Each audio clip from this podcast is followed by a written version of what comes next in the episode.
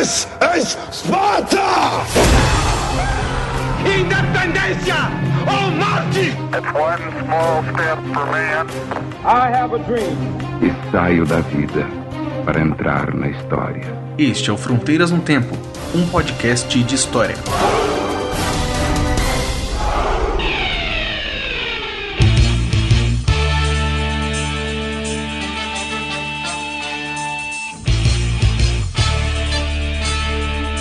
Malandra. Se liga. Zé da Silva provando e comprovando a sua versatilidade. Sai pra lá, caosada. Ô, oh.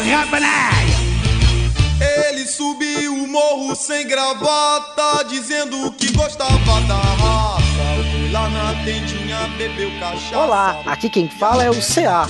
Oi, aqui quem fala é o Marcelo Beraba. E você está ouvindo Fronteiras no Tempo, um podcast de história. Tudo bem com você, Beraba? Tudo ótimo, cara. E você? Eu estou bem. Depois aí de passarmos pelas fogueiras da Inquisição e também discutirmos com o Caio Bujato no Historicidade sobre o BNDES a política externa e os governos Lula. Né? Estamos aqui de volta com o nosso 34 episódio, não é mesmo, Beraba? Sim, e vamos falar de um tema polêmico. Polêmico não, na verdade, não é tão polêmico. Mas é que a gente está vivendo um, um momento, né? Bastante crise política no Brasil, nós vamos falar de um outro momento, de outras crises na história do Brasil que envolvem também eleições, que são as eleições, o sistema político brasileiro na República Velha, de 1889 até 1930. Exatamente, não é? Período de eleições aí conturbadas, onde o voto aí não era tão secreto. é, exatamente. É, né? E é bem propício aí, né? Esse episódio estreando no final do mês de setembro, se o editor não atrasar antes uhum. do primeiro turno da eleição de 2018. Inclusive, se os senhores ouvintes estão ouvindo isso no futuro, né? Vai saber o que aconteceu no Brasil. Eu e o CA podemos estar na cadeia, inclusive, né? Então eu aproveito e mando, mando um salve aí pro pessoal do meu pavilhão. Tamo, tamo junto aí. É nóis, né? Vamos lá, vamos organizar umas ligas de futebol aí. Vamos, vamos organizar, já organiza aí Berab CA Free e tal, libertem é... os historiadores e tal. Se a gente tiver todo mundo preso, a gente joga truco e toma Maria, Maria Louca. vamos lá, vamos continuar aí. Isso. Gente, ó, nós vamos pros recados rapidinho antes de começar o episódio. É rapidinho mesmo, tá? Não pula, ou se quiser pular, pule ao seu gosto, mas fica com a gente que os recados hoje são bem legais. Vamos lá. Aí tá certíssimo.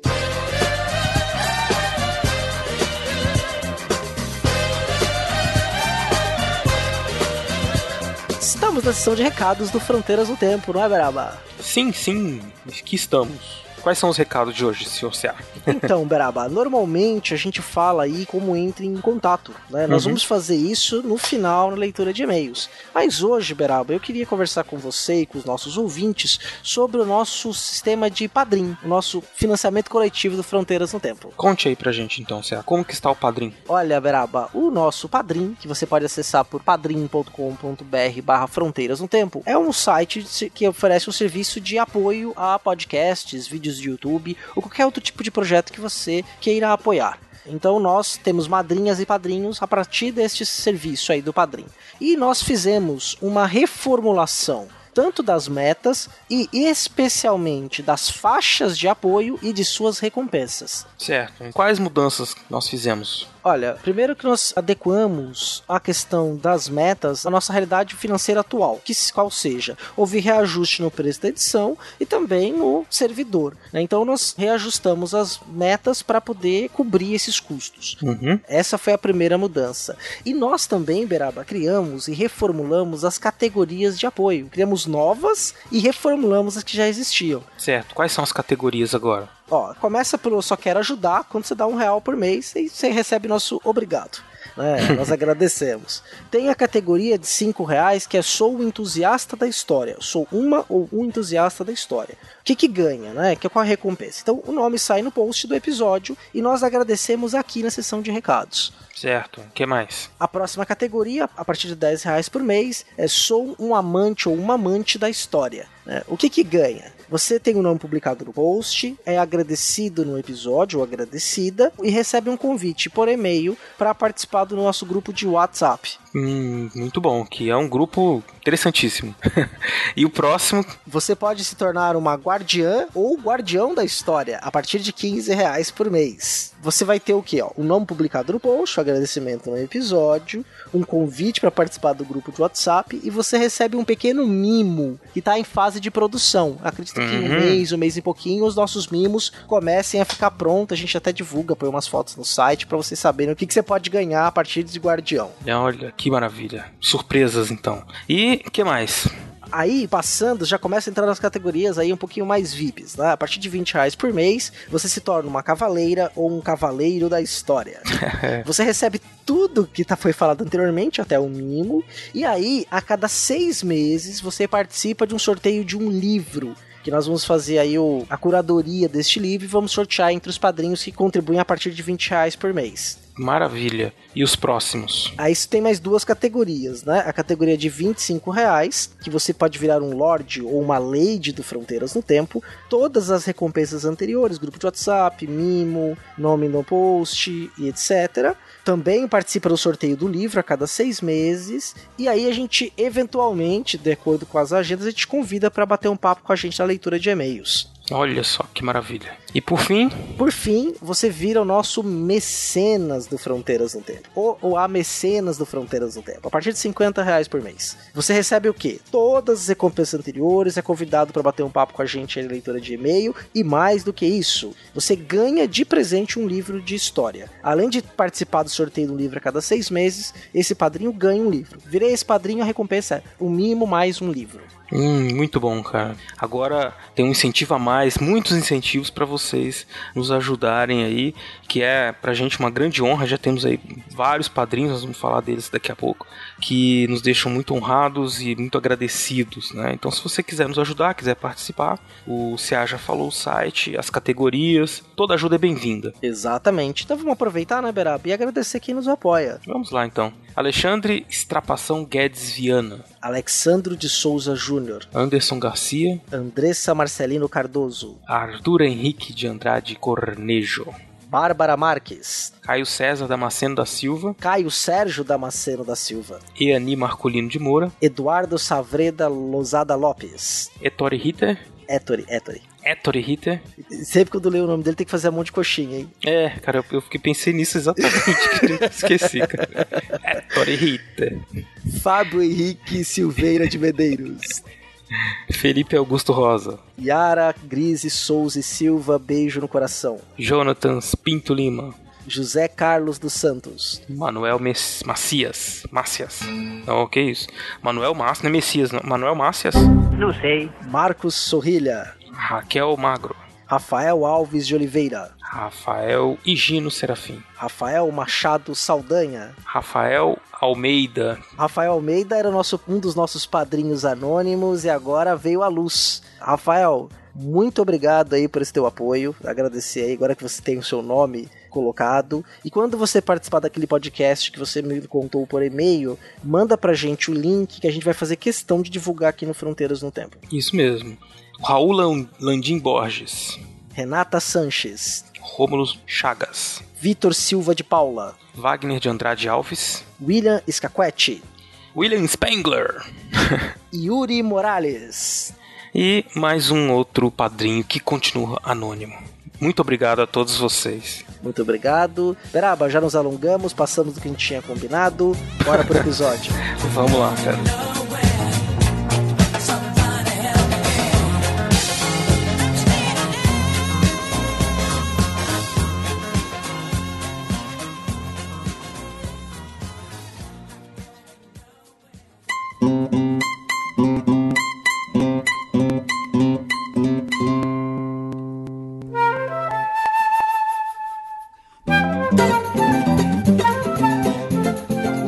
15 de novembro de 1889, o Marechal Deodoro destituiu o imperador Dom Pedro II de seu posto de poder. E a partir desse dia até 2018, nós vivemos sobre o regime republicano. O Brasil se tornou uma república. República que teve algumas modificações ao longo do tempo, e no episódio de hoje a gente vai tratar exatamente do processo político, do sistema político republicano de 1889 até 1930. Exatamente, cara. É lógico que, por ser um período grande de tempo, aconteceram transformações, houve muitas lutas da sociedade civil, movimentos sociais. A gente até falou de algumas delas aqui nos outros episódios, quando a gente falou, por exemplo, da revolta de Canudos, quando a gente falou no último sobre a revolta vacina. Nós já falamos bastante que há muitas contradições e conflitos, né, que levaram a alterações no sistema. Mas no geral, né, nós temos um sistema político ali que durante esses 40 anos foi se retroalimentando, né, das crises e nós vamos falar um pouco sobre ele aqui, como é que ele funcionava, né? Muita gente ouve, a gente fala muito de muita crise política no Brasil e tudo começou na República Velha. Não, mentira, já vinha, já vinha de antes, né?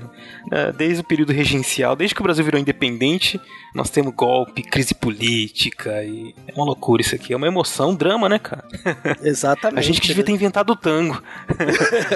é, olha, quem, quem acha que quando o um aluno meu falava, ah, a história do Brasil é chata, eu dava muita risada. Falei, você não sabe de nada, inocente. É altas aventuras e altas emoções. Altas, altas confusões e emoções, né, cara? Exatamente. Mas enfim, Cia, essa situação toda começou, como você disse, como se a gente falar da República, né? Com a proclamação da República. Acho que a gente já falou, como eu disse em outros episódios, sobre ela, né? Mas foi um golpe, um golpe militar, né? Exatamente. Havia um movimento republicano que começa a ganhar força. Quando você vai ao episódio de abolição da escravidão, a gente fala disso, né?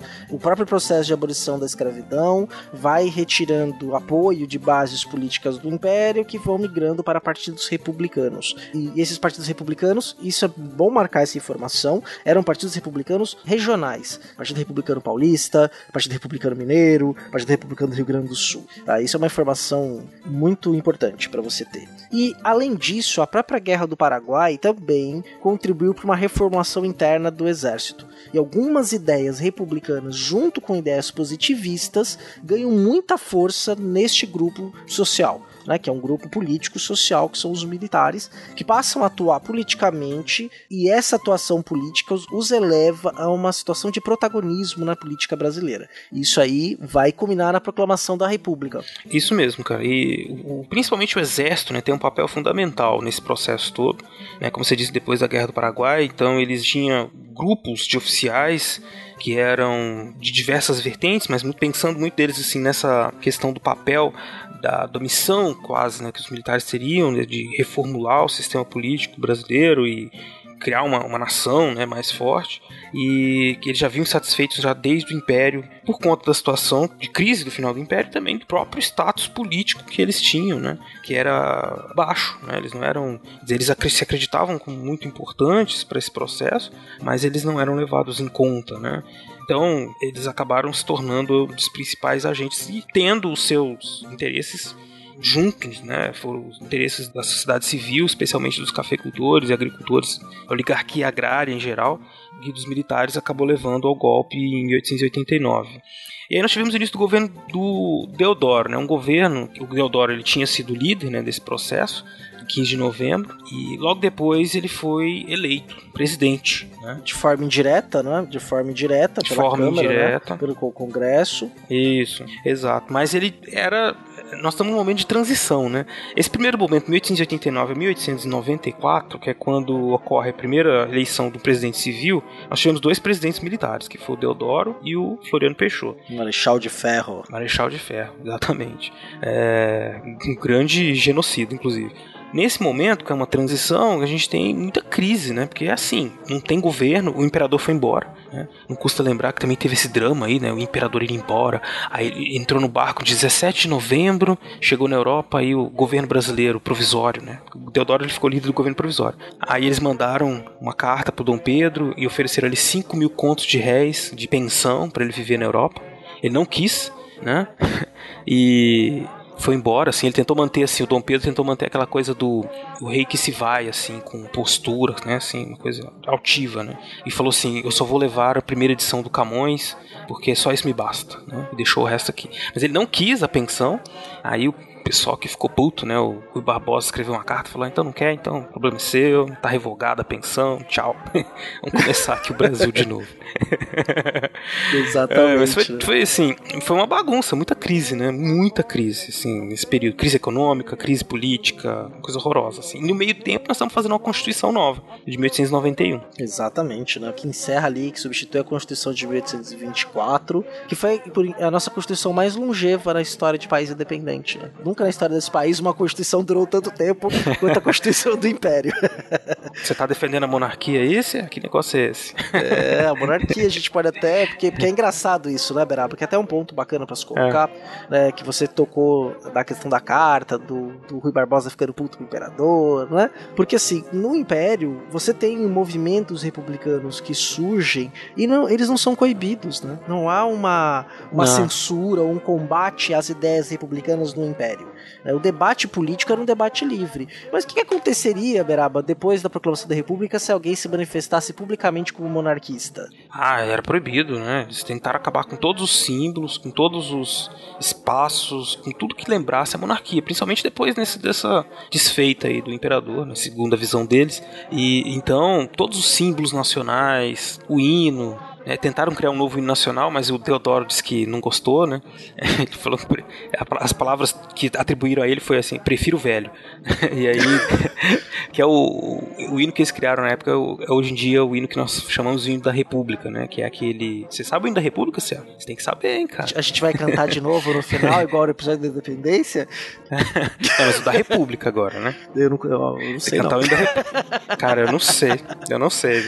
Adriano, toca aí. Não, toca não, vai, senão deixa quieto. a gente canta, a gente pega a letra e. É, mas aí foram todos os símbolos nacionais foram alterados, né? Tira-se, por exemplo, da moeda as- todas as referências à coroa, coloca-se a questão da República, né? Os, eh, República dos Estados Unidos do Brasil, surge o Tiradentes, né? Surge o Tiradentes, né? A gente fala assim, isso daria um outro podcast, né?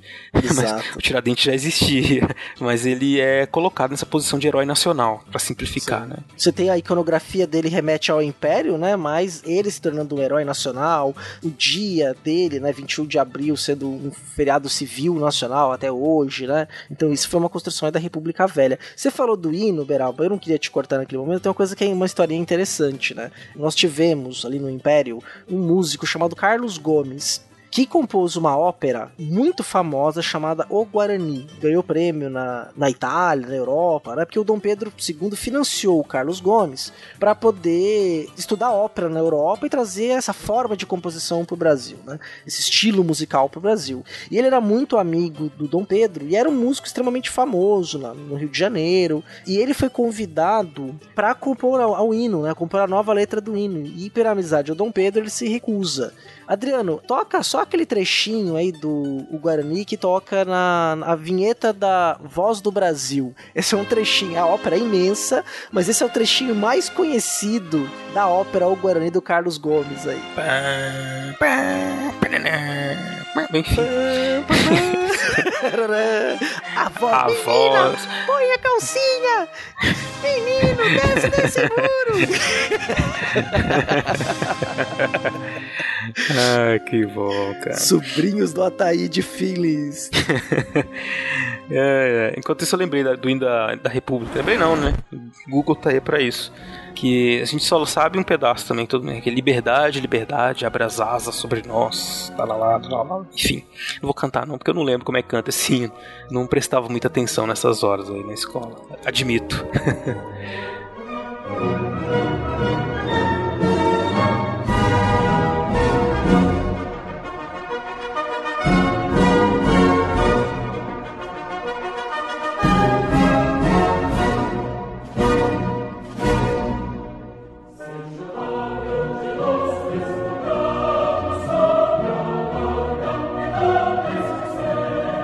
Enfim, se há outras coisas, tá? Tem essa coisa do hino, dos símbolos todos, né? Mas tem também a questão das mudanças do regime mesmo, legais, né? Exato. Em 1891, você cria a Constituição as bases desse novo regime, que seriam as bases do presidencialismo, do federalismo e o sistema bicameral. Né? Além disso, outras mudanças que também acabaram sendo importantes, como por exemplo a mudança a separação entre igreja e Estado. É né? uma coisa Sim. que era inédita, né? A gente às vezes esquece, mas até aquele momento, a maior parte dos registros civis eram feitos pela igreja, né? Existia o padroado, a relação né, entre a igreja e o Estado diretamente, e aqui ela se separou, causando um grande trauma, inclusive entre os religiosos, né? Muita gente temia que a república fosse a república do demônio, né? Como que aconteceu lá com aquelas falas do Antônio Conselheiro? Vocês voltam lá no nosso episódio que a gente comenta sobre isso, no episódio de Guerra de Canudos, né? Um episódio bem antiguinho, né? Mas enfim. e outra coisa importante, na Constituição de 1891 foi a autonomia das províncias, que agora passaram a ser chamadas estados, né? Isso remete àquilo que você falou, né? De que os partidos tinham esse contexto regionalizado e foi uma das grandes demandas no momento da elaboração da Constituição a manutenção ou a que fosse assegurado a autonomia dos estados, né? nesse regime federativo, sem interferência do governo central. Uhum. E aí que nós tivemos um, um, procedimento em que os estados, graças a isso, eles podiam ter o seu corpo de polícia próprio, podiam ter sua constituição própria, podiam ter seu judiciário estadual próprio, podiam cobrar impostos de importação, de exportação, enfim, uma liberdade né, para os estados muito grande e que atendeu a essas demandas, essas exigências que vinham pelos republicanos já de muito tempo. E essa política aí né, hum. ficou conhecida aí como a política dos governadores, né? Que era uma demanda de descentralização do poder, porque de certa forma, quando o império consegue ali, o gabinete Paraná nos anos 50, ele consegue de certa forma criar um pacto nacional com o império, as elites locais. Então há uma certa com o império, deixa eu te cortar, com o império, com as elites locais com tudo. Agora tem que falar assim. com o império, com o judiciário, com os coronéis, com todo mundo. Com os coronéis. Com, com os ingleses, mundo. né? Combinar com os ingleses também. com, os, com, os, ingleses, é, é isso aí. E... Desculpa te cortar, vai. Imagina que é isso, a gente tá batendo um papo e é bem legal. É, e desse jeito, né, você criou um pacto nacional que essas demandas ficaram reprimidas, mas elas de certa forma se acomodaram, né? Então você não teve conflitos separatistas da segunda metade do século XIX no Império, né? Obviamente você teve algum outro conflito, mas depois da praieira, ali nos anos 40, ali, né? Movimentos sociais ali muito fortes, causaram uma agitação interna, eles praticamente só vão voltar a acontecer na República, né? A questão é muito mais pacificada. Só que essa demanda pelo poder local ela permanece viva, ela não morre. É isso. Se, ah, isso aí que você tá falando é muito importante, porque se diferencia aí. Você tem uma coisa, o que, que garante a unidade nacional, né? Uhum. Do Brasil. Por que, que não se esfacelou, né? Porque foram costuradas no Império essas alianças. A gente tem no período regencial, todas as possibilidades estavam postas para o Brasil virar vários países, né? Justamente por causa dessas demandas, dessas brigas, né? Que você tinha então os estados, especialmente do Sul é, e os mais importantes do Nordeste, que tinham uma distância muito grande da corte do Rio de Janeiro e que reclamavam muito dessa posição política marginal, né, que eles eram colocados às vezes. Só que isso, como você bem disse aí, graças a essas costuras e o poder moderador e a própria habilidade política do Dom Pedro II, isso não é inegável dizer, isso foi possível ser estabilizado, né? Então, durante o Império, o segundo reinado especialmente, então você tinha as trocas entre conservadores e liberais, garantia a estabilidade do poder, né? porque sempre alguém, uma hora ou outra, você ia estar por cima, por assim dizer, no poder nacional. É, e as elites políticas eram de certa forma homogêneas também, né? Havia uma certa homogeneidade dessa elite política aí do Império na segunda metade do século XIX, né? Isso, mas aí você já tem no final do século XIX para o XX uma elite que é, tem muitas divergências, e que perde esse elo de ligação que é a monarquia, que é o imperador, né? Precisa substituir. E aí o que você disse, né? A política de governadores depois, nós vamos falar mais detalhes daqui a pouco, ela acabou suprindo isso porque ela garantiu o atendimento das necessidades lá no nível local básico né, necessidades políticas dos líderes políticos locais e ao mesmo tempo fez com que se a dinâmica de eleições para presidente garantisse uma estabilidade, né? Fosse feita então as eleições de forma estável e atendendo os interesses de todos esses grupos diferentes, né, de elites espalhados pelo Brasil todo. Mas eu acho que daqui a pouco a gente fala um pouco mais sobre como é que funciona isso para o nosso ouvinte poder ter uma, uma noção melhor.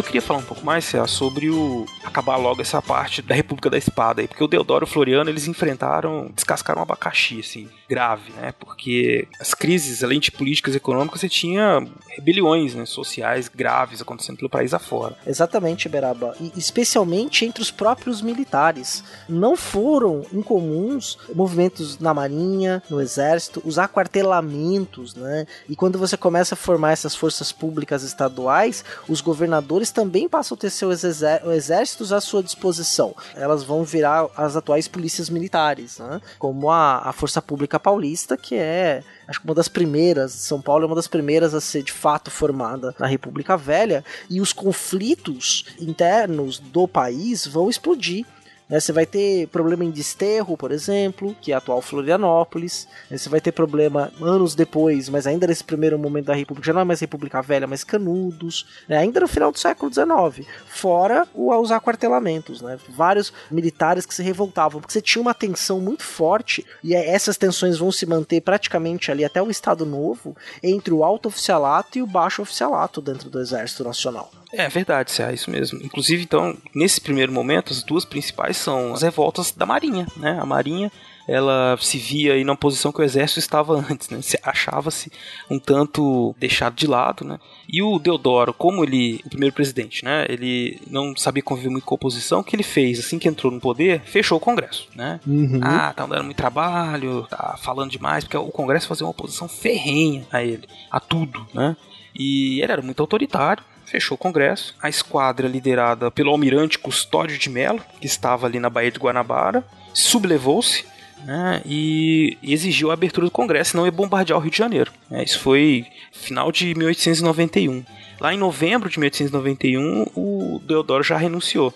Com o Floriano foi a mesma coisa, né? Só que o Floriano, quer dizer, o Floriano acabou assumindo a presidência depois, mas. Ele era o vice, né? Ele era, o vice, era o vice-presidente, assumiu o que era o dever constitucional dele, chamar umas eleições para se ter um novo presidente. Ele não fez isso, ele continuou na presidência declarou estado de sítio, porque estava acontecendo também outras rebeliões né, por aí, né, como o CA mesmo já comentou, no resto do país. E o Floriano, ele, em volta dele, conseguiu juntar uma série de apoiadores, muitos deles ligados assim a umas camadas médias, urbanas e a população em geral, justamente por expressar o que muita gente chama de jacobinismo, né?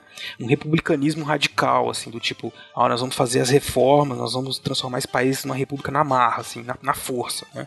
Então ele exercia essa liderança e ele tinha esse apoio, né? E por isso ele conseguiu ficar no governo até 1894. Exatamente, Beraba. Acho que é bom colocar que você colocou esse ponto, né? Porque quando a gente fala de república, normalmente a gente associa, por conta da época que a gente vive, república com democracia. Isso. E as concepções republicanas nesse período, e aí com exceção de um pequeno grupo que a gente vai chamar aqui de que eram chamados jacobinos republicanos, a maior parte acreditava que quem deveria governar o país, a república no Brasil, eram gente instruída e proprietária, alta proprietária. Uhum. Então não era uma república que se preocupava com o povo. Isso. Era uma república que era governada de cima para baixo, né? Então essas concepções de participação popular no governo, de democrática, ouvir a voz do povo, não. Para eles a massa era incontrolável, era um monte de gente ignorante e cabia a eles, que eram iluminados, instruídos e sábios, governarem o país. Então, alguns grupos políticos queriam uma república mais democrática, mais participativa, preocupada mais com o povo, que eram esses jacobinos. Uhum. Mas essa ideia da república mais geral era muito uma república proforme controlada por poucos. Exato. Por isso, o nome que se dá também a esse período de o período da república oligárquica, né, CA? Exatamente. Porque ela era justamente controlada por poucos, né? Já daí vem a expressão oligarquia, que é um poder concentrado na mão de poucas pessoas. Pois muito bem, CA, o Floriano acabou o seu governo, né? Tivemos a eleição de 1894 e uma eleição do presidente Prudente de Moraes, do Partido Republicano Paulista, né? E aí nós tivemos início, o primeiro governo civil e início da transição para um cenário político que nós identificamos mais claramente com o da Primeira República, o da República Velha, que é esse da política dos governadores e tudo mais. Quer dizer, o governo civil, os civis que tinham apoiado os militares, finalmente tinham chegado ao poder e iam agora começar o seu projeto de país, né? Exatamente, né? Lembrando que depois a gente pode até ter um episódio para falar especialmente, por exemplo, da Revolução Federalista do Rio Grande do Sul, que foi lá importantíssima, a segunda revolta da Armada, mas só para vocês saberem que isso também aconteceu, vamos passar por elas nesse momento, a gente está mencionando. No Rio Grande do Sul, em 1893, você teve lá conflitos internos no estado, de apoio a um governador que saiu um outro, né? E aí, nesse governo floriano conturbado. Exato. É guerra civil. É, exatamente. É, a gente não costuma ficar falando, ah, o Brasil não tem guerra, não somos tão pacíficos. Não, teve guerra civil nessa época. Como aconteceu depois também, né? A gente teve outros exemplos disso. Então, a situação estava complicadíssima ali naquele momento. Sim, de norte a sul do Brasil. É, exatamente.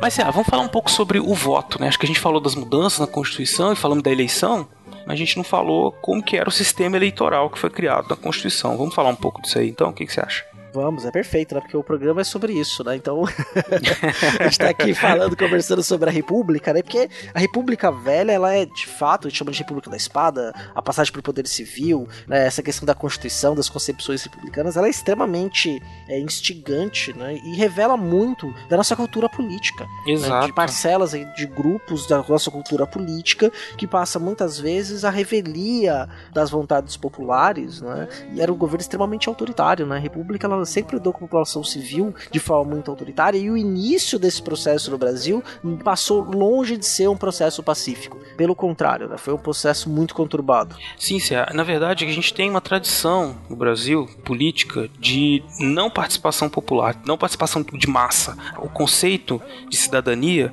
ele é muito restrito. Apesar de nós termos assim muita gente que vai pensar desde o Império, o Brasil como um país liberal e tal, mas o nosso liberalismo ele é um liberalismo excludente, né? um liberalismo pragmático, no sentido que é o seguinte: é liberal para umas coisas e não liberal para outras. Né? A pessoa ela consegue pensar um sistema econômico liberal para o país, mas em termos de funcionamento da política, desde o Império, a ideia é fazer com que os setores sociais, especialmente aqueles mais baixos, não tenham tanta participação, ou participem com o trabalho, que seja, né? Que Sim. o resto do país seja governado por essa elite. E aí, no sistema eleitoral criado na Constituição de 1891, isso também está presente. Eu falei para vocês que as bases do sistema brasileiro político era o presidencialismo, o federalismo e o sistema bicameral. Pois bem, então o presidencialismo é uma eleição de um presidente presidente do Brasil e presidente dos estados, né, nessa época também. Não, presidente dos Estados Unidos do Brasil. É bem bom demarcar. República Federativa é Constituição de 88 aí, da nós aí. Isso, porque o nome do Brasil era isso, Estados Unidos do Brasil. É, isso é bom demarcado. Né? Inclusive a nossa primeira bandeira republicana durou poucos dias, né? era uma cópia, só que em verde e amarelo, da bandeira dos Estados Unidos. Com as estrelas, as faixas em verde e amarelo, e depois eles mudaram. Isso rapidamente mudaram para a bandeira que a gente tem hoje hoje é, trazendo símbolos do império, né? A palavra ordem e progresso escrita em verde no centro para demarcar justamente as concepções positivistas de uma ordem que vai levar a um progresso, a ordem por princípio, progresso por vocação, né? Acho que é uma coisa assim. Isso, uma coisa assim. É, essa coisa da bandeira é impressionante, porque aí você teve mantiveram as cores, só tiraram, aproveitaram o losango, né? Só tiraram uhum. os brasões, o brasão da do monarquia e botaram as estrelas, ordem e progresso. E isso mostra claramente de onde veio a influência da nossa Constituição, da nossa República, né? Que é dos Estados Unidos da América. Então, a Constituição tentou abarcar alguns dos princípios, né? Mas sempre desse jeito que eu falei, assim, muito, muito pragmático. Uma república vai ser pensada para uma participação popular restrita, né? O que aconteceu? Houve uma, especificamente falando do voto, né?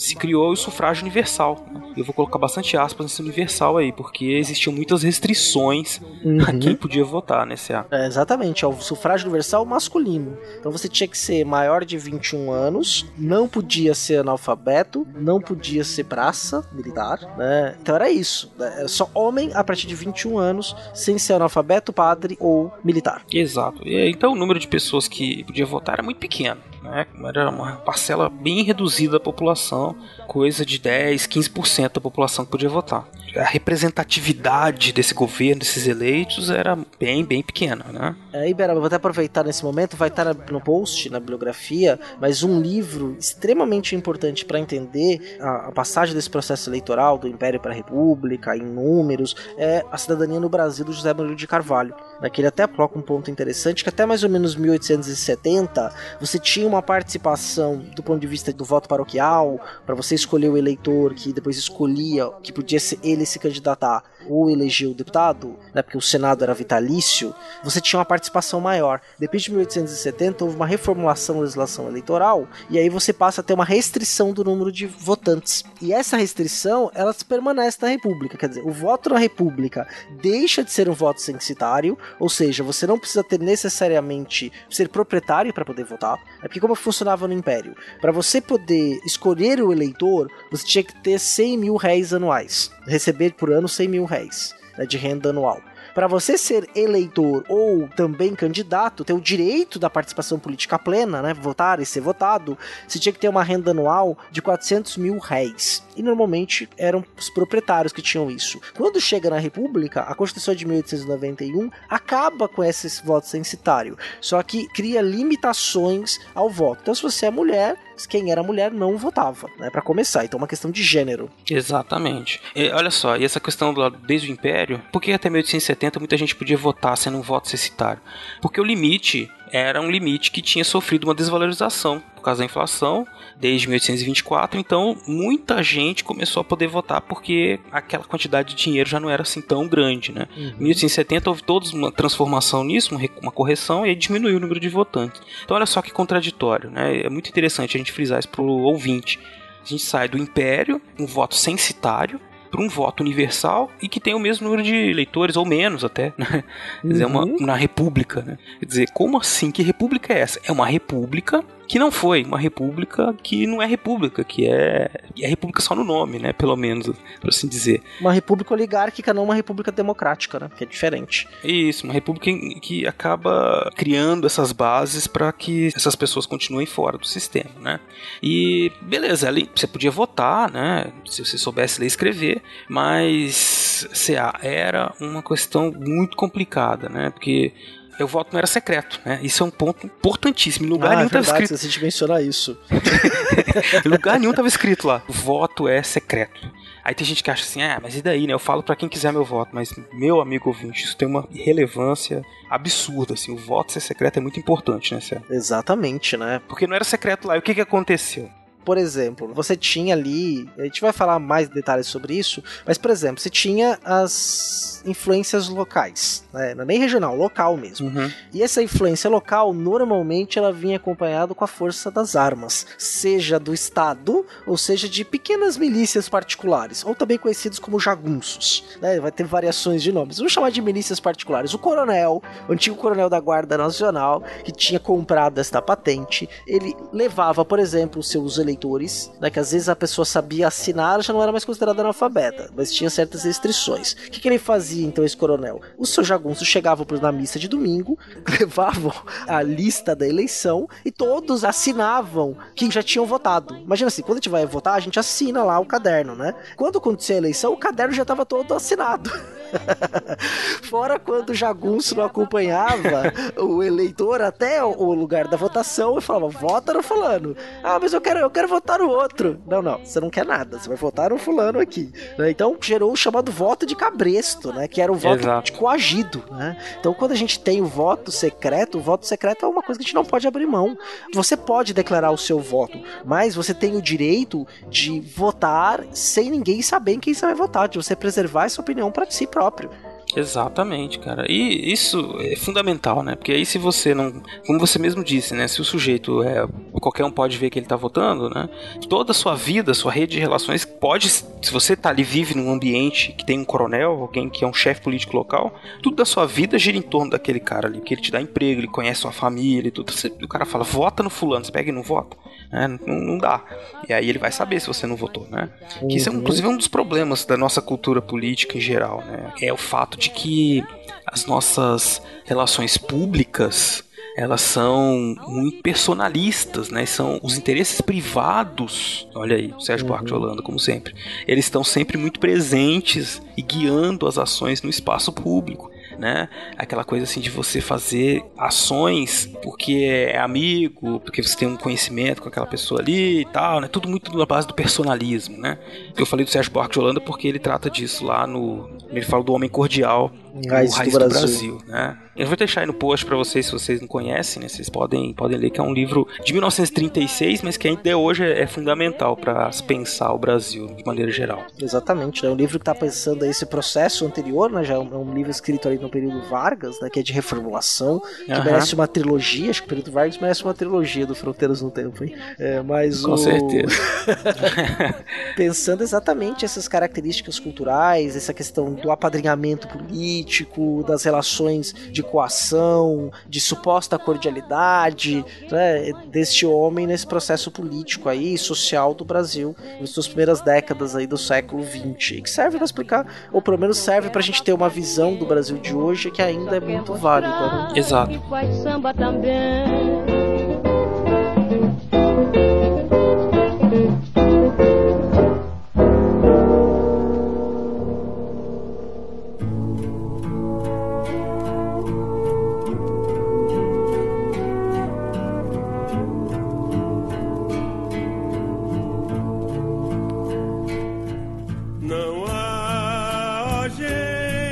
each.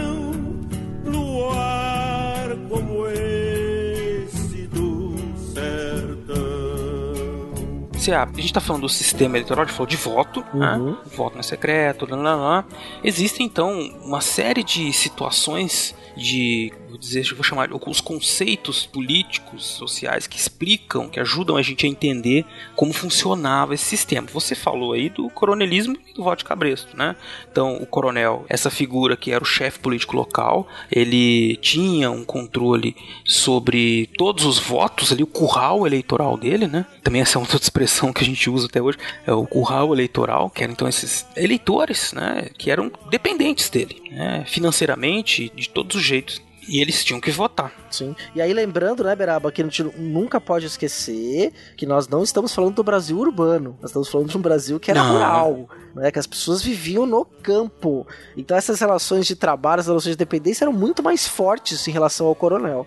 Isso. É muito importante você estar tá falando, Cia, porque a gente não pode esquecer mesmo, né, de falar, porque você tem, inclusive isso é uma das fontes de choques, de conflitos, né, desse Brasil urbano, que é pequeno, com o Brasil é rural, que é o majoritário, né? Então, as pessoas nas cidades, os intelectuais, o Rui Barbosa, né, que dizia assim, cada povo tem um governo que merece, né? É porque ele era muito chateado, ficou muito chateado com isso, assim, porque ele, enfim, ele, ele ficou xingando muito no Twitter na época, porque ficou muito é. chateado, porque ele se achava realmente assim, ele, uma pessoa, um intelectual, realmente, um, um grande intelectual brasileiro, e, e as pessoas não queriam saber dele justamente porque esse sistema acabava se tornando um sistema de cartas marcadas, né?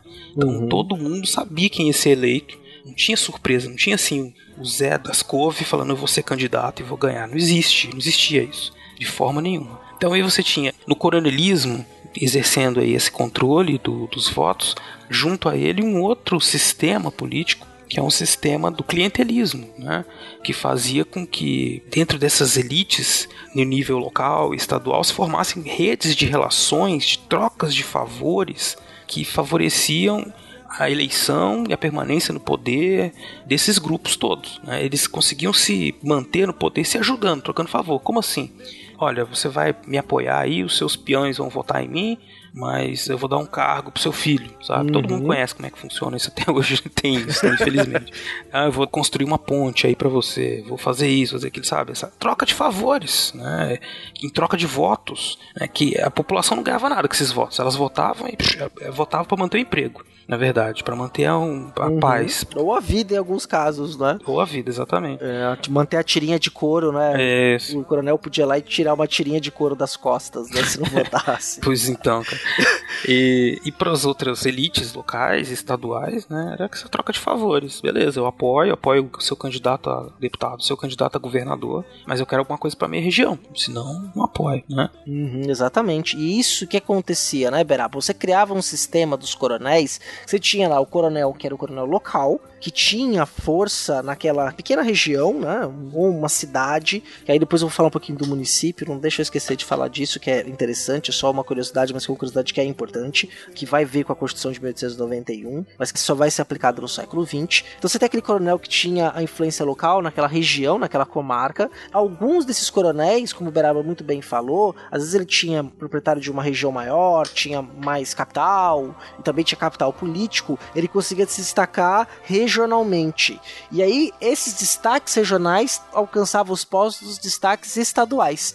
Inclusive, alguns deles chegando a ser presidentes dos estados. Que isso é importante, tá? Nos Estados Unidos do Brasil, a gente chama de política dos governadores, mas na verdade a gente podia chamar das políticas dos presidentes, porque o nome oficial do cargo era presidente do estado, né? Então, tinha o presidente de São Paulo, o presidente uhum. do Rio de Janeiro, né? os presidentes dos estados, que alguns até emitiam moeda própria. Moeda própria, não, moeda era única, mas podiam ter cacife de negociar câmbio e emitir moeda, especialmente em São Paulo, com a política do café, né? A caixa de câmbio de Taubaté tem que chamar o Bife para falar um dia disso com a gente, né, Beraba? pois é. que é, essa questão em São Paulo passa a ser uma liderança econômica e política muito forte na República. Depois a gente vai falar da República Café com Leite. Então você tem esse processo que criava então das dependências locais, passando para as regionais e para estaduais. Então você criava uma certa homogeneidade e alianças políticas que depois se costuravam na federação, né, no governo federal. E aí você ia costurando as oligarquias do estado que iam fazendo seus combinados para essas questões, mas geralmente variando um pouco as formas. Claro que os coronéis no interior de São Paulo, no Nordeste, no Sul, você tem variações, mas eles passam por um processo que é muito parecido. Tem um livro, vou até recomendar aqui, que é de literatura, que é uma leitura sobre esse processo, que é o do Érico Veríssimo, Incidente em Antares que ele mostra a transformação desses coronéis locais à medida que a história do Brasil vai acontecendo, né? Lá na, no período da América Portuguesa, passa pelo Império, chega na República Velha e depois do período Vargas, essas características locais elas mudam. Esses coronéis eles mudam sua questão de poder. Só que é muito bacana, até que chega nos anos 60, a primeira parte do romance, a segunda parte vira um realismo fantástico, dialogando com os romances sul-americanos, mas o Incidente de Antares, ele é um romance, essa primeira parte é um romance histórico fabuloso que dá pra gente ter uma visão do que era esse coronelismo aí. É verdade, cara. E o coronel era o centro, né? Era o elemento fundador, formador dessa estrutura oligárquica, né?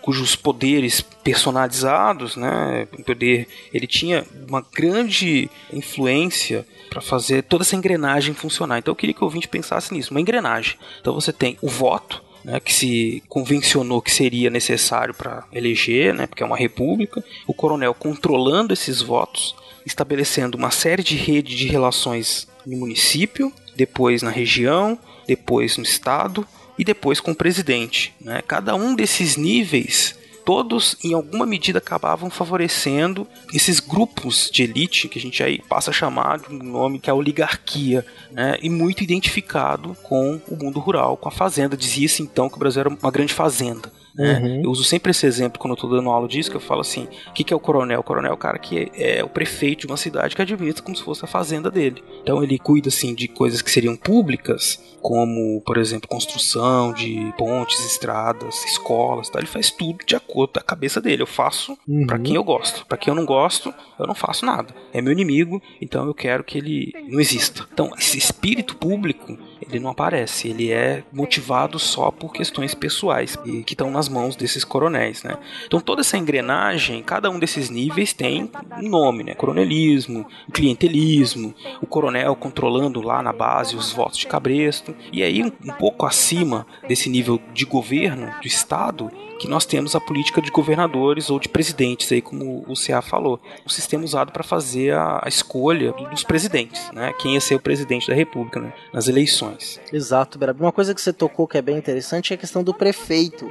O O prefeito no sistema político no Brasil só vai surgir no século XX, porque até então você tinha a figura do intendente. Em Portugal ainda é assim, você não tem prefeitura. Quem controla o poder central é a Câmara Municipal. E por quê? Porque no América Spoiler os cabildos e na América Portuguesa as câmaras. Então, desde o período colonial, as câmaras eram que faziam a administração daquelas das cidades, vamos chamar assim. Pense em cidade também como, e sobretudo, as pessoas vivendo no campo, né? Você tinha ali as paróquias, as freguesias de uma cidade, mas a população, o grosso dela, estava vivendo no campo. Na República, a mesma coisa. Na virada para o século XX, o intendente geral da cidade, que era o cargo da Câmara, ele passa a ser desmembrado e passa a ter as prefeituras. Então a estrutura política do Brasil passa também pelas municipalidades, que é a separação entre o poder executivo, o poder legislativo e o poder judiciário. Então essa questão há uma separação dos três poderes na República de forma muito clara. Aí você tem os prefeitos, os governadores, os presidentes né? e também ali que é o meio termo entre o legislativo e o executivo, que é o Senado, por exemplo, mas faz parte do poder legislativo. Exatamente. Então, dessa base no município, que estava lá o coronel, partiam todos os interesses e acordos né, que levavam à eleição de um presidente do estado. Né? Mas, CA, tem uma questão aqui que a gente acabou esquecendo de falar com relação ao voto, que era a questão das fraudes, né? Você falou um pouco assim dessa coisa das listas, né? são fraudes. As fraudes eram dos mais variados tipos. Né? Eles eram especialistas.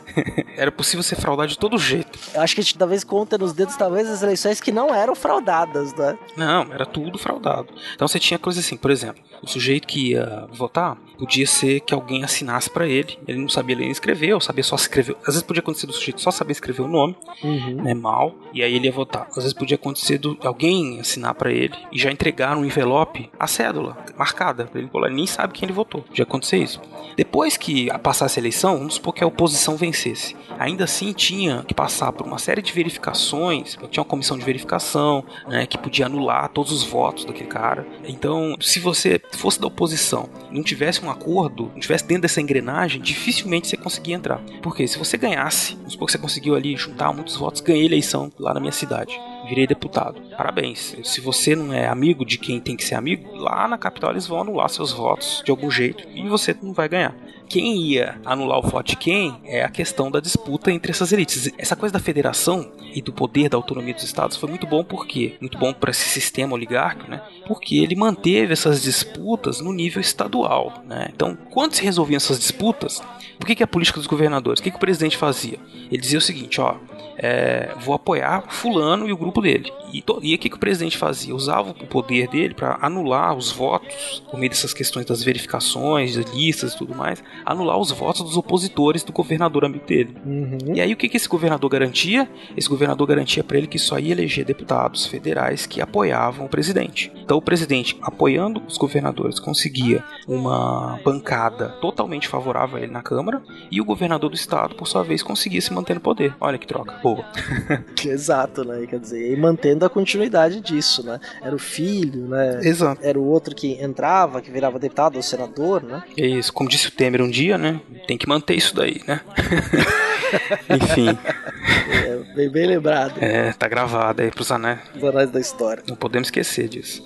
Então vejam só como a engrenagem né, é bem azeitada. É claro que existiam problemas, mas ela basicamente funcionava assim: do coronel escolhendo, fazendo relações regionais com o governador e o presidente passando um pano para todo mundo ali. E aí o presidente fica com os deputados que só votam no que ele quer. Então, basicamente, com isso eles eliminaram um problema que o Deodoro e o Floriano tinham, que era o problema da oposição na Câmara. Eles não tinham mais oposição, só governavam com maioria.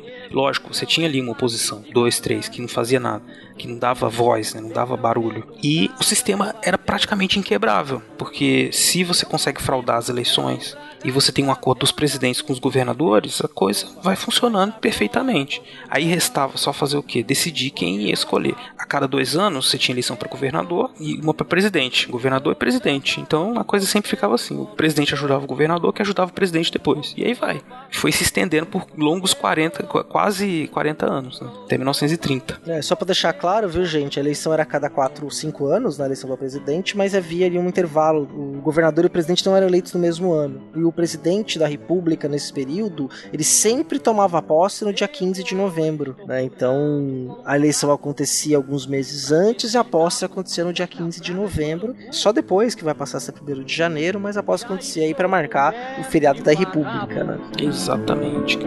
Eu vou acabar ficando nu. Meu terno já virou estopa e eu nem sei mais com que roupa. Com que roupa eu vou.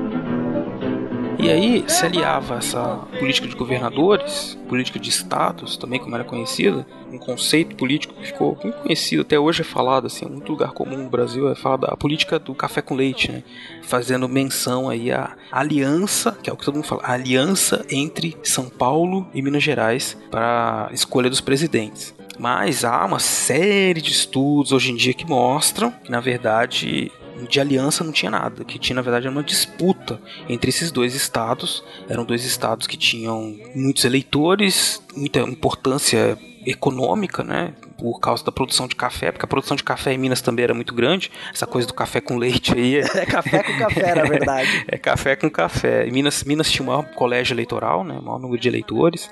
E o que aconteceu nesse período, tem um texto que depois eu vou deixar para vocês no post, né? Que, que é da Cláudia Viscardi, em que ela faz uma revisão dessa coisa da política do café com leite, né? mostrando que isso que é a política do café com café e que também que, que mais do que uma aliança, nós temos uma disputa e um equilíbrio entre Minas Gerais e São Paulo, que faz com que não pudesse ser eleito um presidente sem o apoio de um desses dois estados. Né? Tanto que nós não tivemos só presidentes mineiros e só presidentes paulistas, né? nós tivemos presidentes de outras regiões também.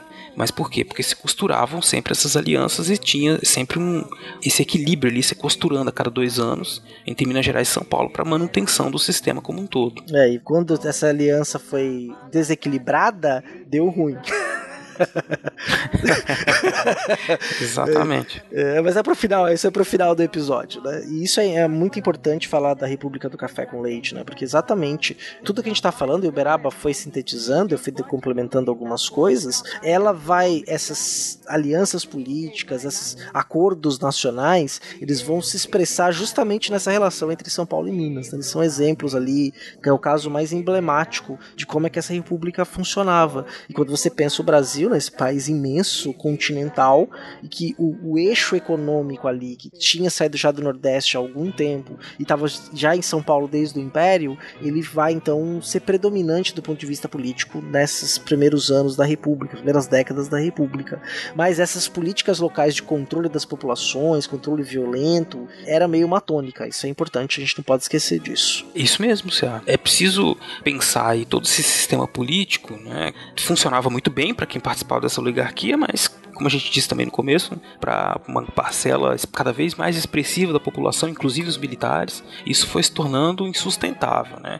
Porque a perspectiva de mudança era mínima, né? Uhum. Não tinha, todas as eleições eram fraudadas, todas as pessoas. Então você tinha gente ali dizendo assim, não era para isso que existia a república, né? Então os militares, entre os grupos militares, muitos deles estavam muito insatisfeitos, né, com todo aquele processo, apesar deles terem participado de alguma forma dos primeiros governos republicanos, né, mas a, a aparência de estabilidade escondia uma série de ressentimentos e de possíveis crises que iam crescendo ali até estourar em 1930, que é quando o regime chega ao final, né? Exatamente, Beral. Mas se a gente parar para pensar, só para o nosso ouvinte ter uma ideia, você vai ter, por exemplo, ao longo do século, as primeiras décadas do século XX, você vai ter a revolta da Chibata, você vai ter a greve geral de 1917, que vai ter ali os trabalhadores urbanos brasileiros junto com os imigrantes que passam a formar também uma malha de trabalhadores urbanos. Você vai ter nos anos 20 movimentos políticos militares importantíssimos, por exemplo, como o tenentismo em São Paulo,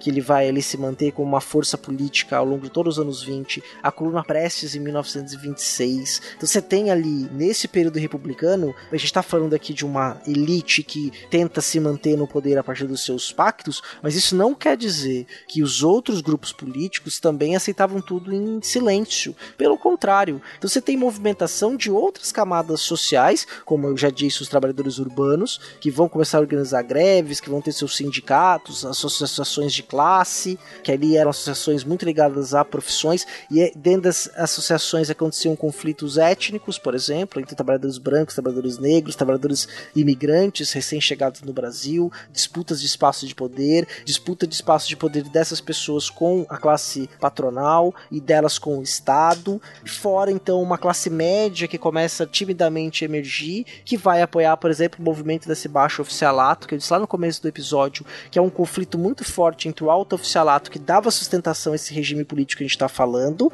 contra um baixo oficialato que se rebela contra esse sistema político da República Velha, né? sobretudo por conta até da própria formação da escola militar e do o tenentismo dos anos 20 e 24, por exemplo, levou, por exemplo, a cidade de São Paulo a ser bombardeada por 10 dias pelas forças federais para poder conter as forças públicas e do exército que se rebelam em São Paulo. E dali dá origem, por exemplo, uma outra vertente que vai baixar 26, 27 mil quilômetros sem uma derrota, que é a coluna Prestes, que depois vai dar origem a um outro agrupamento político, tanto civil quanto militar, que aí é a entrada do comunismo no Brasil, né, mas é uma outra discussão. Sim, exatamente. É, e além de todos esses sistemas, todos esses problemas, né, e esses conflitos que nasciam, existia o desgaste do sistema como um todo, né? Quer dizer, a historiografia aponta que já na década de 20 nós temos, junto a esses movimentos políticos e sociais, esse desgaste e o descontentamento de elites da Bahia, do Rio Grande do Sul, dos estados do norte, da Paraíba, né? Então você tem gente insatisfeita porque os estados que eram os atores principais aí, né, Minas Gerais e especialmente São Paulo, vinham tentando monopolizar cada vez com mais veemência, com mais força todo o sistema político. Né? Então o que, que ela diz assim, especialmente está no livro da Cláudia Viscardi, que a gente tem uma ideia de assim, Minas Gerais e São Paulo mandam nesse sistema político, mas não, não é, não é essa a questão. A questão é que quando Minas Gerais e São Paulo, especialmente São Paulo, tentou realmente criar uma hegemonia e mandar no resto do país, no sistema, o sistema ruiu. Né? Até então existia um certo equilíbrio, claro que São Paulo e Minas Gerais eram como se fossem atores principais, mas um equilíbrio e um reconhecimento da importância dos outros estados, especialmente grandes estados, né, como Bahia e o Rio Grande do Sul, e obviamente o Rio de Janeiro, por ser a capital. Mas quando esse equilíbrio se quebrou, começou a entrar em crise na década de 20, nós tivemos aí falhas nesse sistema, que foram se tornando cada vez maiores, até a eleição do Washington Luiz em 1930, que desencadeou uma série de descontentamentos pelo Brasil afora. A eleição do Júlio Prestes, né, Beraba? A eleição do Júlio Prestes. Isso. O presidente era o Washington Luiz. É. Desculpa, é, desculpa. Acontece, era o compadre Washington. é isso. O presidente era o Washington Luiz. Porra. e foi eleito Júlio Prestes. E aí, quer dizer, mais uma falha no sistema, né? Que era para ter Uhum. sido eleito o candidato Getúlio Vargas, né? Que era o candidato. Da oposição da Aliança Liberal, né? Que, Isso. porque houve uma ruptura, né? Porque o Washington Luiz ele descumpre esse pacto. Então cabia ali, teoricamente, aos mineiros, não ser o necessariamente presidente mineiro, mas o apoio dos mineiros ser o mais relevante. E aí há um desequilíbrio regional. Forma-se a Aliança Liberal, que vai ter o Rio Grande do Sul, Minas, a Paraíba, com apoio da Bahia também, para a questão da Aliança Liberal. Só que a chapa Getúlio Vargas e João Pessoa é derrotada na eleição de 1929 e aí você vai ter depois uma, uma reviravolta no jogo, que eu já vou falar daqui a pouquinho, é uma reviravolta nesse jogo político, na qual a gente vai ter a chamada Revolução de 30, que foi um golpe de Estado, né, na qual primeiro uma junta militar de três generais assume o poder e depois esse poder é passado no governo provisório para Getúlio Dornelles Vargas. Sim, aí a gente já mudou de sistema. Mas que, que reviravolta é essa que você tá falando? Você conta aí pros nossos ouvintes. Então vamos aí. Adriano, sobe o- a musiquinha da vida como era do Nelson Rodrigues, por favor.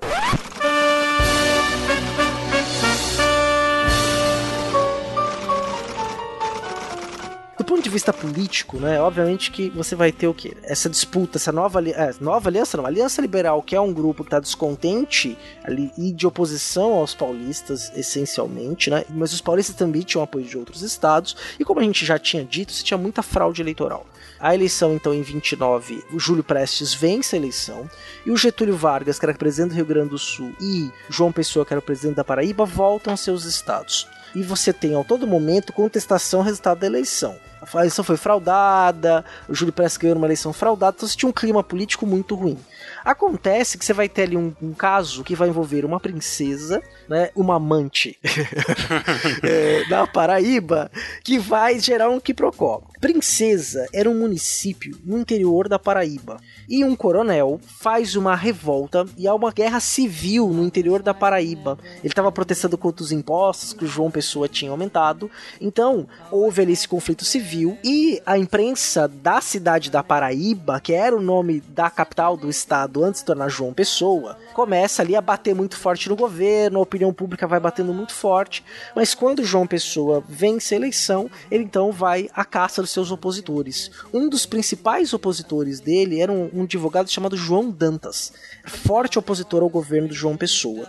O João Pessoa manda ali os seus jagunços, ali os seus, os seus mandados invadirem o escritório do advogado, do Dantas. Eles invadem o escritório e acham cartas que ele trocava com a sua amante. A amante dele era uma mulher solteira, publicamente ela foi execrada e eram cartas de alto teor erótico. Então eles falavam sobre a sua, sua intimidade. Então imagina isso ali no, no, final dos anos 20, né?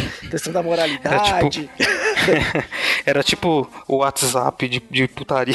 É, assim, Mais uns nude, né? E tal, enfim. Exatamente, né? Só que tudo isso é por texto, coisa extremamente picante, erótica, que fazia parte da relação do Dantas com a sua amada aí, né? Sua Amante. companheira, sua amante, Uhum. né? E aí o, o que que o João Pessoa faz? João Pessoa publica na imprensa as cartas da amante. Ele tinha tido problema com a princesa e depois ele jogou a amante no meio, né? Então, Meu Deus. o que, que o João Dantas faz? A, a mulher tem a sua vida devassada, ela não consegue mais emprego, ela quer uma desgraça social total. O João Dantas, que tinha posse, vai para Pernambuco, se muda para Pernambuco. No mesmo ano, ali em 29, o João Pessoa vai para uma reunião oficial com o presidente de Pernambuco numa grande cafeteria pernambucana. João Dantas fica sabendo pela imprensa que João Pessoa estará em Pernambuco. Ele vai até esse café e dá três tiros no peito de João Pessoa. E sabe o que aconteceu depois, Beraba? Não, diga-me, cara, que eu já tô aqui na ponta dos, da cadeira já. com o drama. Conte aí pro nosso ouvinte. É, então, isso foi um crime pessoal, né? Quer dizer, o João Pessoa era um crime político e pessoal. Ele acabou com a vida do seu opositor, jogou muito sujo, expôs uma terceira pessoa pra se manter ali no poder e foi assassinado pelo seu algoz, pelo seu rival, seu arqui-inimigo. Só que o que começou a acontecer? O Vargas e seus aliados, mais os aliados do João Pessoa, começaram a veicular na imprensa que João Pessoa foi morto a mando de Júlio Prestes. Meu Deus. Fake Olha news. o fake news aí. Olha o fake news. E virou Beraba. A imprensa no Brasil inteiro, nos estados, começou a divulgar que o João Pessoa foi morto a mando do Júlio Prestes. Né? Meu Deus do céu. Olha aí. Usaram politicamente. Usaram politicamente a morte dele. A capital da cidade da Para... a capital do estado da Paraíba, a cidade da Paraíba, passa a se chamar João Pessoa. E aí você tem um cenário todo aberto de estabilidade política, de comoção nacional. E aí você tem o golpe, Getúlio Vargas amarrando seus cavalos próximo ao Palácio do Catete e tomando o poder ali, destituindo Washington Luiz. Ficou se chama conhecido como Revolução de 30, que acontece em 29, na verdade. Mas ele chega ali, então, chega ao poder e vai ficar lá por 15 anos, mas isso é uma outra história. Exato, cara. Olha só. Que jeito, né, de encerrar um sistema político tão amarrado quanto esse aí do, da Primeira República, terminando com fake news, né, envolvendo crimes de paixão, ódio, política, tudo junto. É Brasil, né, cara? É, muito polarizado, né? O Brasil estava muito polarizado nesse momento, as disputas eram muito fortes. É. Então, qualquer semelhança, né, não é mera coincidência. É, é o Brasil. This is Brasil. This is Brasil, cara. República das Bananas, né, cara? A gente gosta é disso aí. Com pitadas de Nelson Rodrigues. né? Pitadas de Nelson Rodrigues, meu Deus, cara. Bom, cara, e olha só, né? O ouvinte percebendo então aí que era um clima tenso, né? E já no final, quando a gente tem aí 1929, 30, esse, o fim, né, desse sistema que a gente passou a chamar do sistema da República Velha, da Primeira República, República Oligárquica, né? Vai se dar com outro golpe, né? Começou com golpe, terminou com golpe, né? Então, que começa, pelo menos foi coerente com isso, né? E aí, é, mas é outra história, mas aí o Vargas acabou ficando 15 anos no poder, deu golpe também, né? Golpe do golpe. Golpe do golpe. Golpe é que não falta nessa história, né? Política É. brasileira. Exatamente. Mas eu acho que deu pro ouvinte perceber aí que é um sistema que criou e aí tem efeitos até hoje, né, na nossa cultura política, principalmente essa questão do voto, o voto como uma moeda de troca, quase, né? Infelizmente a gente tem ainda essa visão, é a visão do deputado, do político, né, como se fosse um, um chefe, uhum. um doutor um doutor, né? A gente carrega muito até hoje, assim, o sujeito vira deputado, ele vira um chefe de alguma coisa, mas assim, vira um, vereador, qualquer coisa, né? E aí todo mundo fica lá puxando o saco dele e tentando conseguir alguma coisa, né? Porque ele acaba reproduzindo essas práticas clientelistas, né? Então ele vira, tem um poder público, ele usa aquilo em favor dos amigos e contra os inimigos, né? Uma atitude que, ao meu ver, não é nem um pouco republicana, né? Ou é, é muito personalista, né? Por exemplo, né, Beraba, hoje em dia o nepotismo é proibido. Né? Então se você é deputado, é você não pode empregar o seu filho. Não, mas por quê? Eu posso empregar o filho do meu amigo? Você pode empregar a minha filha se eu for deputado, nós somos do mesmo partido? Sim. E eu emprego o seu filho? Tá tudo certo. Exatamente, cara. tá tudo certo.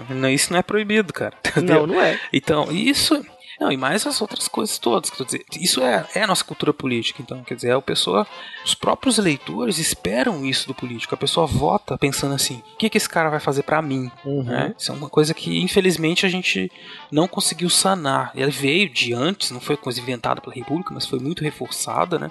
O sistema republicano ele podia ter acabado com isso de alguma forma, mas como era uma república oligárquica, né?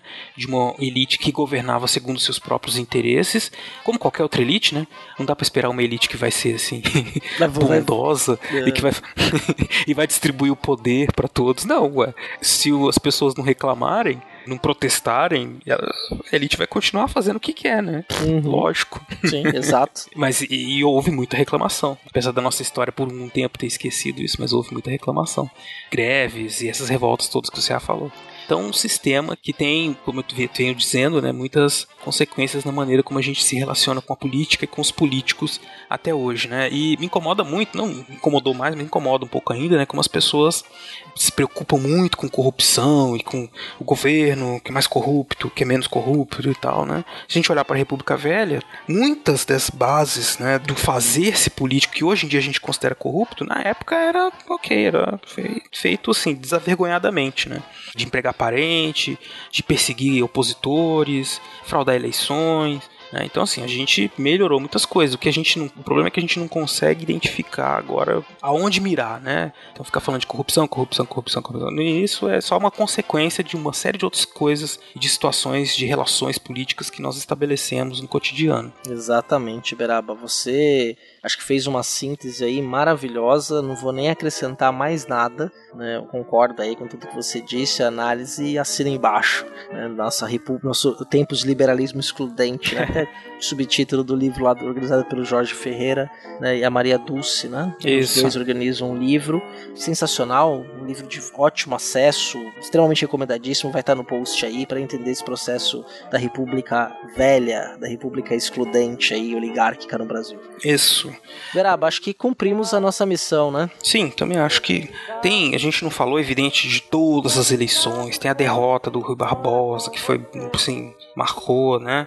Nós tivemos sempre muitas disputas eleitorais, mas aí são, são as nuances, são os fatos e as questões todas que compõem uma história que é bastante completa, que não dá tempo da gente falar tudo aqui, né? Mas vão ficar aí todas as referências para vocês quiserem estudar mais e que é importante a gente refletir sobre isso, sobre como a gente se relaciona com a política, como se a gente se relacionou lá na Primeira República, né, para a gente poder entender um pouco como a gente atua hoje em dia. Perfeito, Beraba, exatamente isso, né? Então, para as pessoas poderem também, às vésperas das eleições e das eleições para presidente, depois eleições municipais que virão, provavelmente tomara que dê certo aí das eleições para o legislativo serem separadas da eleição do, do executivo, para a gente ter mais atenção nas eleições para os deputados, né? Se junto com as eleições majoritárias complica muito o processo, deixa menos claro e as pessoas no Brasil começaram a perceber o quão importante é o poder legislativo para a própria questão da composição do governo, da governabilidade, né, e para que a gente tenha ali as nossas vidas melhoradas pela política, porque de certa forma, a forma mais civilizada da gente resolver os nossos problemas e colocarmos nossos conflitos em jogo é pelo meio da política, né, que tem regra, que tem que é baseada em lei. Então, A gente, independente do modelo de sistema político, tem que ter política, né? As relações são políticas, as relações têm que ser amplas, democráticas. Então, é algo que a gente tem que valorizar muito. Entender a história da nossa cultura política é entender o que nós somos agora. Exatamente. Bem falado, se a política não tem nada de errado na política. Tem que fazer política, senão as coisas não resolvem, tá? não se resolvem. A questão é como é que nós vamos fazer isso.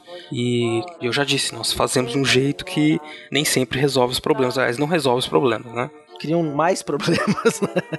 Cria mais problemas, exatamente. Ou vai, vai empurrando alguns desses problemas com a barriga, né? Deixando para o próximo. Isso é um problema complicado. É, deixa aí que o Brasil é o país do futuro, no futuro ele se resolve lá. é, pra que eu vou fazer? Agora sim, os países vai se resolver no futuro. É, só, só esperar sentado, deitado em berço esplêndido, ou numa rede, É. sombra, e água fresca.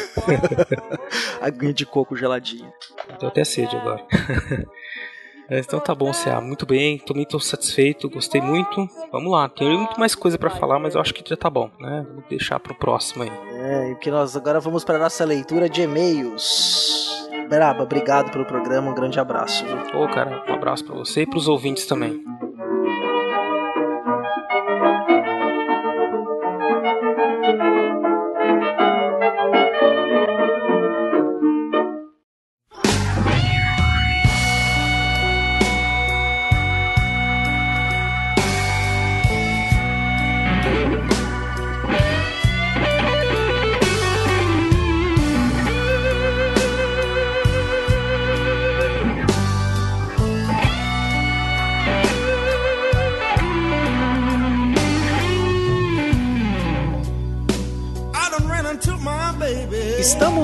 Na sessão de e-mails, recados, contestações políticas, pegarem armas do Fronteiras no Tempo.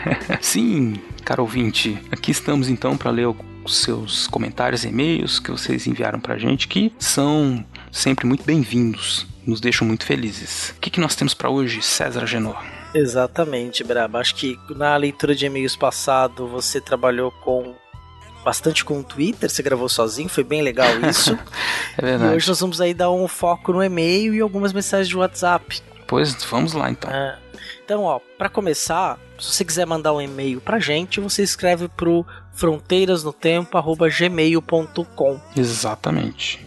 E aí você pode mandar um e-mail como foi o e-mail do Marco Antônio Lima da Silva. Marco, desculpa, você mandou esse e-mail faz muito tempo. Eu marquei com estrela para te responder. A vida me atropelou. e eu não. que sa- Passou, pra, na minha cabeça eu tinha respondido o tema. Mas acho que este episódio é, é, trouxe um pouco do que você tinha pedido. Ele escreveu um e-mail bem curto, Braba. Vou ler aqui Uhum. rapidinho, tá? Olá, gosto muito do podcast de vocês. Sou biólogo, mas apaixonado por história. Gostaria de ouvir vocês falando sobre os três poderes no Brasil, como surgiram, como atuam e como se conectam. Um abraço. Olha que legal. A gente falou bastante disso hoje, né, Beraba? Embora Ah, teriam outros dobramentos, mas dá pra entender na República Velha como mais ou menos funcionavam esses poderes, né? Sim, é, como a gente vai falar da esses três poderes, eles tomam forma que tem hoje na República, né? Nós vimos que eles como eles surgiram, como eles atuam, acho que valeu bem a pena aí. César, também temos outro e-mail que nós recebemos há pouco tempo da minha amiga Jéssica, jornalista, que é aqui de Uberaba. Maravilhosa, jornalista. que é aqui de Opa, que Uberaba. bacana, hein? Um e-mail super simpático aí, foi bem legal mesmo. É, sim, gostei muito. Vou ler para vocês aqui então. Olá, sobre o episódio 33 do Fronteiras no Tempo, eu poderia falar do quão apaixonada eu fiquei pelo moleiro e do horror e asco que sentiu do prior de Trancoso. Fiquei pensando no dano genético que isso causou na região também. Mas preferi falar sobre a saga espírita de Tomás de Torquemada pelas plagas triangulinas. que triângulo mineiro. No livro Sob as Cinzas do Tempo, do espírito do Dr. Inácio Ferreira, psicografado pelo médium Carlos Bacelli, são contadas as histórias pós-morte de diversas figuras da Inquisição, dentre elas Tomás de Torquemada. Torquemada teria vindo com outros espíritos devotados ao mal para o Triângulo Mineiro, atrapalhar quem estava quieto e por isso foi mantido trancafiado em um quarto do sanatório espírita de Uberaba. até surgir a oportunidade de reencarnar.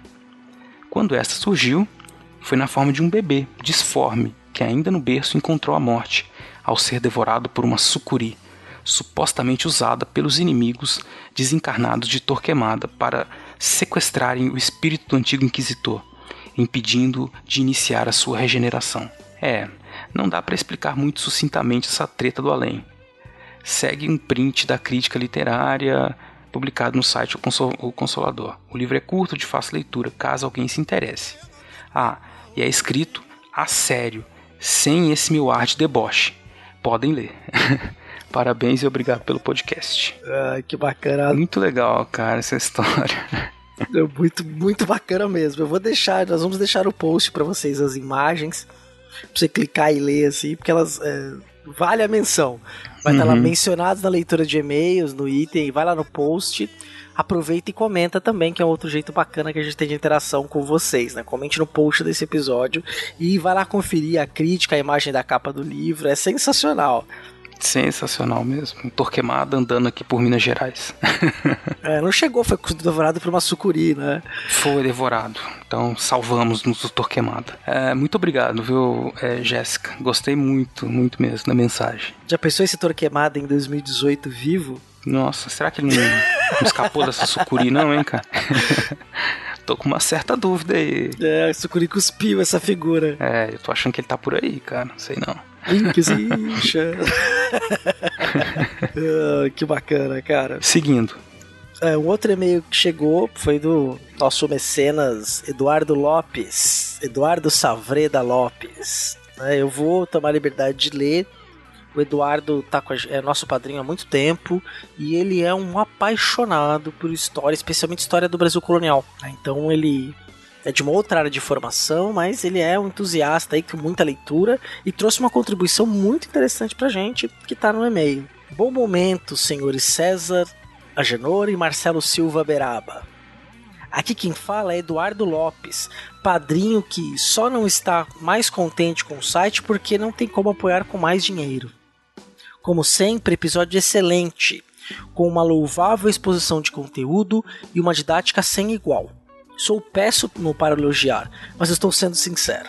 Gostaria de acrescentar o seguinte: como os senhores falaram por diversas vezes em inúmeros episódios sobre o passado mais distante, a presença da religião na mentalidade comum é incalculável e inimaginável para muita gente de hoje em dia. Talvez só eleitores do Cabo Daciolo e Patota entendam. Também é curioso como durante muitos e muitos séculos o Estado e a religião legitimavam-se de forma quase mútua. O apoio estatal às políticas eclesiásticas dava força e legitimidade para medidas religiosas, ainda que impopulares, como vimos no momento iconoclasta iniciado pelo imperador romano Leão III e continuado principalmente por seu filho Constantino V. O Estado, por sua vez, se beneficiava da aliança com os grupos religiosos de duas formas. A opinião popular lhe conferia espaços de manobra e era obtida tanto por atos populares quanto pela atuação do baixo clero. E no sentido político, o discurso litigioso motivava e permitia as ações do Estado. Vimos isso no Império Português, apoiado pelo papado e apoiado, ao menos inicialmente, em discurso também no sentido religioso. A missão portuguesa espalharia o cristianismo para o mundo. Essa introdução toda foi para citar o livro de Vicente Costa Santos Tapajós, em seu livro História Administrativa do Brasil, volume 2, A Política Administrativa de Dom João III. O autor coloca que a coroa portuguesa teve de batalhar bastante para ter uma aquisição autônoma daquela de Castela, logrando iniciar a Santa Inquisição somente em 1547 com a bula Meditatio Cordis.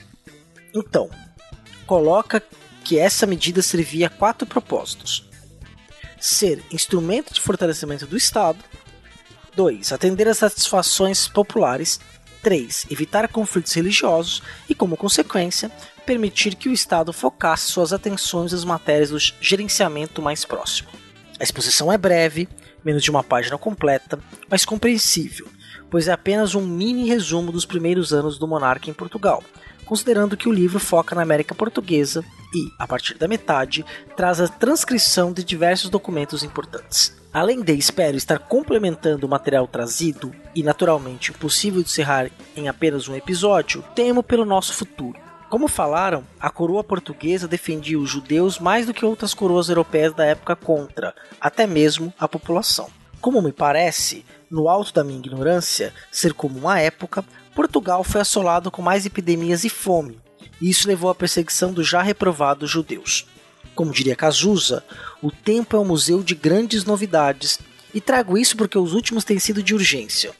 Novamente vemos a repressão às minorias sociais, mulheres, negros e outros grupos, e grupos religiosos, ataques a locais de Umbanda, aqui no Rio, até mesmo por traficantes, e políticos que usam essa versão a esses grupos como forma de legitimação. Por fim, para me despedir, gostaria de deixar minhas palavras de luto pelo Museu Nacional, que pegou fogo nesse domingo, 2 de 9 de 2018, mas já estava deixando em estado de decadência e lenta morte há muitos anos. E aí ele cita as referências bibliográficas da onde ele cita as informações que ele trouxe, vão estar no post também, para que vocês possam conferir. Poxa, muito obrigado, Eduardo. Realmente complementou a nossa o material que a gente trouxe de forma brilhante tá? Gostamos muito. Compartilho com você aí dessa essa preocupação, né, sobre as perseguições, né, não esperar que não tenha castigos, né, divinos nos esperando, ou talvez já até tenha acontecido, né, a gente esteja vivendo o castigo no momento. Enfim, é muito triste, né, a gente tá um tempo triste já com essa história do museu, né, Cia? Exatamente, né? inclusive até queria mencionar que o Rafael Almeida, nosso ex-padrinho anônimo, né, ele nos escreveu um e-mail recentemente e ele abriu o e-mail dele também falando sobre o quão dolorido foi para ele né, ver o museu pegando fogo. Ele mora no Rio de Janeiro, então tem ali uma presença também física do próprio museu. É uma pessoa esclarecida, entusiasta de história e também se lamentou, como nós também lamentamos. É, o Eduardo é um querido, querido mesmo, mandou esse e-mail extremamente é, informativo que nos ajuda e abre o diálogo para que a gente complemente as informações. E isso é extremamente importante, o que a gente quer mesmo. Então, Eduardo, muito obrigado, viu? Nós recebemos há um tempo atrás o e-mail do Jonas Poloni. Né? Ele faz uma série de comentários, todos é, muitos relativos ao episódio em que nós falamos sobre questão racial, né? Mas de certa forma, muitas questões que nós tratamos em outros episódios também, né? Ele tem o, o Jonas tem uma posição contrária às cotas, né? É, a discussão sobre dívida histórica. Respeito muito né, quem reflete sobre isso né, para colocar-se a favor ou contra. Né? É, eu acho que é, é muito válido. Né? Mas o Brasil é muito complexo né? e nós precisamos encontrar soluções que tenham uma, uma ação imediata e outras que têm uma ação a longo prazo. Então, realmente, nós temos problema de desigualdade social, racial, é, de todos os sentidos. Então, preciso resolver umas e outras ao mesmo tempo. Por isso que as políticas sempre têm que ser complexas. Não existe uma política só que resolve. As cotas raciais resolvem? Lógico que não. Né? Tudo. Tem muitos outros problemas que precisam ser resolvidos de outras formas, de maneira a, a ser atingidos as resoluções a curto, médio e longo prazo. Né? E por que, que eu acredito que isso tem que ser feito? Isso tem que ser uma política pública? Porque, evidentemente, nós vivemos num país com muitas, com uma formação histórica em que essas diferenças de raça, de classe, elas serviram para é, tornar as oportunidades, tornar os espaços, as possibilidades de vida para essas para os outros, outros grupos muito limitadas. Né?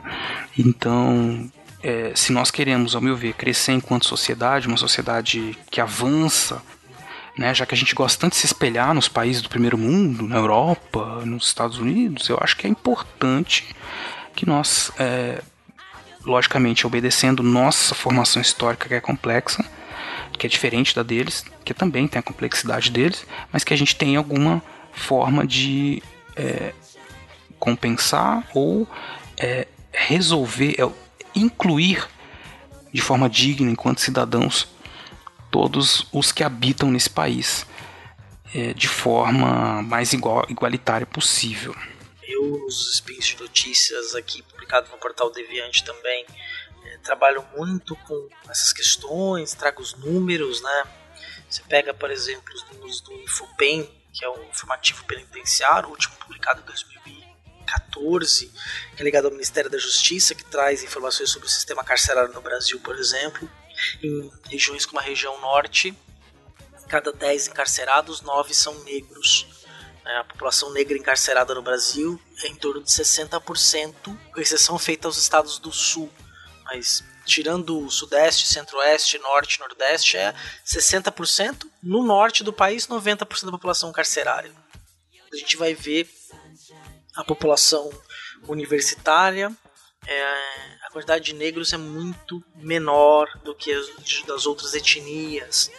Quando a gente está falando de cota, a gente está falando de 5% das vagas né? não é metade. É, 5% não resolve, ainda não resolve o problema. Ela possibilita que algumas desigualdades sejam reduzidas, mas falta um caminho muito longo ainda né, para que isso se resolva. Quando a gente fala de dívida histórica, é quando você para para pensar que a escravidão foi abolida no Brasil em 1888 e você foi ter, por exemplo, uma as primeiras ações afirmativas para tentar incluir os negros na sociedade, na ordem social competitiva, só vão acontecer no século XXI. Né? Então é, a distância é muito longa para isso. Né? Então que você criou um, abismo de desigualdade que quando você olha a classe A, que é uma classe muito pequena no Brasil, a quantidade de negros nessa classe A é irrisória. Faz nem sombra praticamente.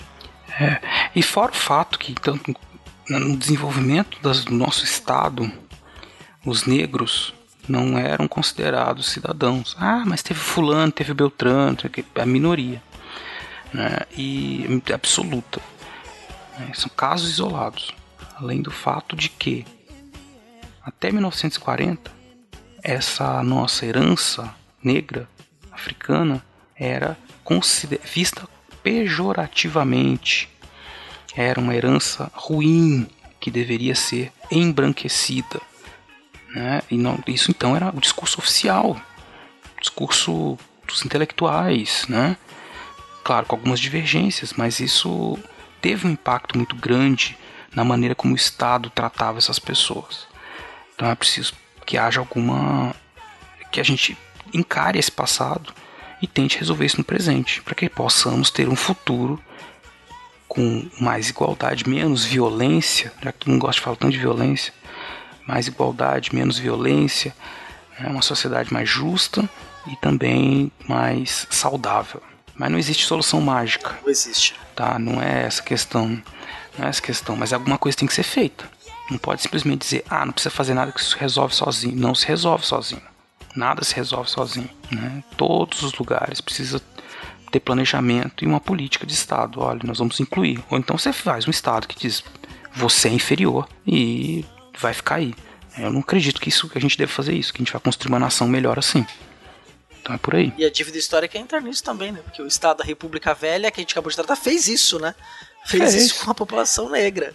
É, é, dizer, vocês são inferiores mesmo, vamos trazer gente para branquear, e aí em 2012, 2012 nós vamos ter, não vai ter mais negros do Brasil, porque a força do branqueamento vai ter acabado com os negros, seremos uma, uma nação branca e civilizada. Esse era o grande sonho deles. Exatamente. Né? Então se a gente não pensar na inclusão da maior parte da população, dessa minoria de direito, mas que é a maioria populacional, a gente não vai ser uma nação civilizada jamais. Isso mesmo. Mas, Jonas, muito obrigado pelo, pelo e-mail. Respeito muito aí o que você. suas colocações. E acho que vale. É, minha sugestão é que você continue na reflexão. Né? Pega a bibliografia que a gente colocou lá no post. Se quiser, escreve, a gente manda mais coisas. Continuar nesse, é, nessa linha de reflexão crítica que você vai encontrar é, vai chegar a boas conclusões aí. Obrigado, você disse que é nosso fã também, te agradece aí. E só de você ter você, o seu tempo corrido, como você diz no final do e-mail, não se preocupe com questão textual, né? Só de você ter um tempo corrido e parar para escrever um texto com a sua reflexão, pra gente é um puta prêmio. É, muito obrigado mesmo aí por dedicar o seu tempo a nos ouvir e mais do que isso, querer dialogar com a gente, colocando uma posição diferente da nossa. É, a gente tem outros embasamentos, uhum. mas mesmo, muito obrigado mesmo, de verdade. Então vamos para o nosso WhatsApp. Para quem quiser escrever para a gente, mandar mensagem de áudio ou de texto, você manda para o número 13 992040533. 13 992040533. Muito bem. O que, é que nós recebemos aí no WhatsApp? É, nós recebemos mensagem de texto. Né? Vou primeiro de texto, teve áudio e texto também. Vamos lá, a mensagem do Carlos de São Roque. É, eu vou ler aqui, ó. Boa noite. Me chamo Carlos, sou da cidade de São Roque, interior de São Paulo, mais conhecida como Cidade do Vinho. São Roque também, Beraba, é a cidade da nossa querida Gominha, da Jujuba do SciCast e do Missangas. Olha só. Foi muito bom ouvir no podcast que agora vocês têm WhatsApp. Com certeza é bem mais fácil se comunicar assim. Eu só queria dizer que sou fã de vocês Trabalho impecável. Ainda não ajudo vocês financeiramente, mas é uma coisa que farei de coração logo logo. Ó, bacana. Agradecemos aí desde já. Opa. Sou técnico de áudio de locação de equipamentos para festa. Sou taxista também. Vocês vão comigo para todos os lugares, inclusive já foram comigo até a Argentina no mês passado. A parede. Na vida nada é fácil, passamos momentos muito difíceis. Mas pode ter certeza, vocês fazem a diferença na vida de muitas pessoas. Pelo menos na minha, vocês fazem muito. Por favor, não pare com esse projeto maravilhoso. Nunca desistam. E, ah, claro, estão convidados para vir conhecer minha cidade, seria um privilégio. Também faço passeio turístico, história está presente na minha vida desde pequeno, tanto que cheguei a pensar em ser professor de história quando crescesse. Adoro história, amo o serviço que vocês fazem. Desculpe os erros de português. Como estou dirigindo quase o tempo todo, eu utilizo o sistema do Android para ouvir o que digo e transcrever para vocês. Então, de vez em quando, saem alguns erros. Pô, Carlos, muito obrigado. Ficou bom o seu texto, não tem problema não. Eu queria aprender a fazer, a digitar assim, falando com o Android, cara. Sempre fica muito errado. é, mas legal, é, a gente agradece muito né, você se dedicar e ouvir a gente no seu estar com você aí no seu trabalho, cara. Muito obrigado aí pela mensagem. Valeu, Carlos. Já tinha te respondido ele pelo WhatsApp com a mensagem de voz. E agora a gente fez aí, trouxe essa mensagem toda pro nosso programa. Agora é público. Tem uma mensagem de áudio também, né, Beraba? Temos uma mensagem de áudio do Diego. Diego Pinto. Vamos ouvir aí então?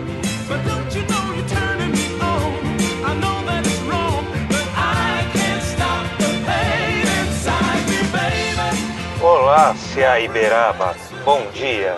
Estou aqui para parabenizá-los pelo excelente podcast sobre Inquisição, que para mim foi um dos melhores, juntos com aqueles que falam sobre o período do regime militar no Brasil.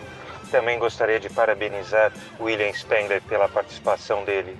A participação dele ao final desse podcast eu acho uma das mais brilhantes que eu já vi para desmistificar um pouco que a gente o que se fala sobre o absolutismo? Pô, brigadão aí, Diego. Só elogio de bons, bons, muito bom, muito obrigado, cara. É, valeu, e eu passei tua mensagem assim que eu recebi pro Will.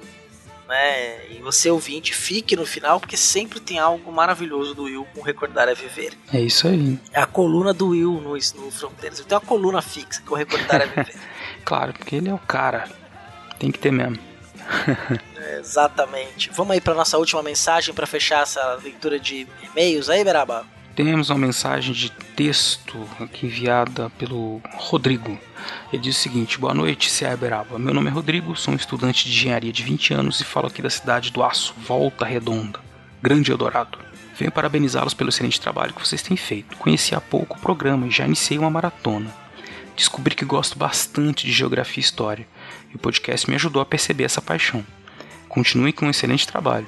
Há muitos interessados em história na internet e o Fronteiras no Tempo tem um, uma grande chance de se tornar referência nessa área. Ou oh, tomara. que bom. Opa, é isso que é nosso objetivo. seria muito bom. objetivo. Não, nosso objetivo é uma coisa mais diletante, ajudar, divulgar, mas se a gente ficar famoso no Twitter também tá bom. um grande abraço a vocês que podem não me conhecer, mas eu já os considero grandes amigos. Pô, cara, que prazer. Recíproca é verdadeira. É, estou muito pilhado PS, estou muito pilhado na história dos povos árabes do Oriente Médio em geral. Um programa sobre isso cairia bem. Com, certeza. Opa, falar dos otomanos, aí é um sonho que eu tenho é gravar um programa do, sobre os otomanos. Aí. Não, cara, e porque assim, eles têm uma história fantástica. Basicamente é o, vai, um dos berços da civilização. Né? É, eu tava conversando com um amigo meu, ele dizia o seguinte: olha, que as pessoas do Oriente Médio elas acham muito estranho que o, assim, os intelectuais, né? Que a percepção do Ocidente é de que eles sejam bárbaros, né? Mas assim, é, quando é o contrário, assim, eles, Sim, eles basicamente construíram a civilização ocidental em muitos aspectos, né? Influenciaram em grande parte que hoje a gente conhece como civilização. Como assim? Nós, nós é que somos bárbaros. Vocês é que eram os bárbaros que invadiram a gente. Nós levamos a civilização para vocês, os números arábicos, as técnicas, a técnica de navegação Sim. pelas estrelas, a medicina, a maconha. Então fica aquela coisa assim, é um estranhamento que é difícil pra gente imaginar. Achei muito interessante isso que ele falou. E aí o, o e-mail do, do Rodrigo me lembrou isso, cara. É, olha, já viu que tem assunto, hein, Rodrigo? Sua ideia foi, foi boa, vamos, vamos estudar aí, hein? Vamos estudar. Ele termina dizendo, sem querer explorá-los, mas já fazendo, programas sobre a história da África e China também me interessam muito. Será que tem chance algum dia? Total, mesma coisa. A África a gente falou já algumas vezes.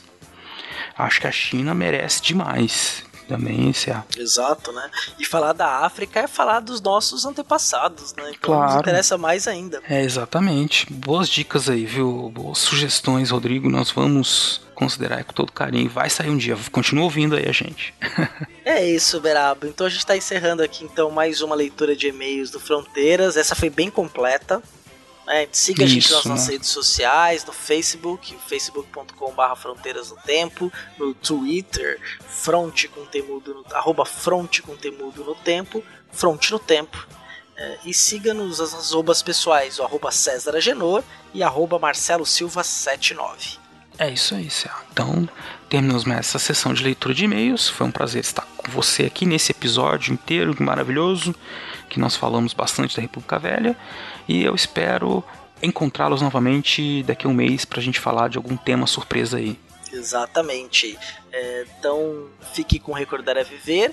Daqui 15 dias sai Historicidade, estarei lá com vocês. E daqui 30 dias, Beraba e eu estaremos novamente juntos aqui para mais um episódio do Fronteiras no Tempo um podcast de história. É isso aí. um abração, pessoal. Até a próxima. Abraços.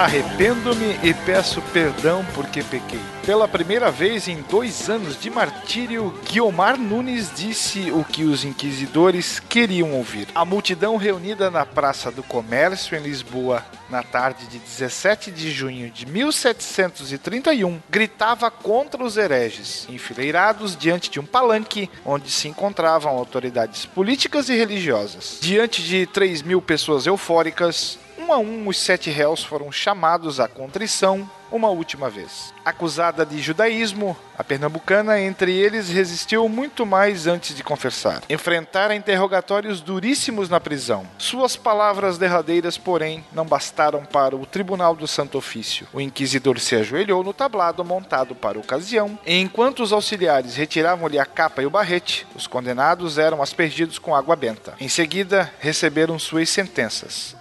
Aos 47 anos, Guiomar foi garroteada e seu corpo consumido no meio da praça por chamas de até 6 metros de altura. Do outro lado do Atlântico, no engenho de Santo André, na atual Paraíba, o vendedor de latas Luiz Nunes de Fonseca acabara de se tornar viúvo com oito filhos do casal para criar. Guiomar morreu em Portugal porque o Brasil não torturou ou fez arder seus hereges em fogueiras. Mas ela foi delatada e presa em um processo iniciado por aqui. E não foi a única. Por mais de 200 anos, a Inquisição Católica atuou nas terras da América Portuguesa. Estimulou delações e criou um clima de terror nas principais cidades por meio dos temidos visitadores e de seus auxiliares locais, integrantes do clero. Prendeu e enviou para a Europa pessoas que dificilmente voltavam à terra natal. Quem não foi condenado ao degredo e perdeu todos os bens, acabou, como se dizia na época, purificado pelo fogo. A exemplo de Guiomar e dos outros condenados, queimados com ela, que nem sequer puderam ser enterrados, suas cinzas foram espalhadas ao vento. Aliás, as visitações eram um grande acontecimento. O desembarque do emissário mobilizava a população e fazia multiplicar as procissões. Acompanhado de um séquito de dezenas de pessoas, o visitador era instalado em algum casarão central, onde o governador geral, funcionários do alto alto escalão, juízes, bispos, vigários e missionários passavam para o beijamão. O início das visitas marcava o tempo da graça, período de até 60 dias em que todas as pessoas eram,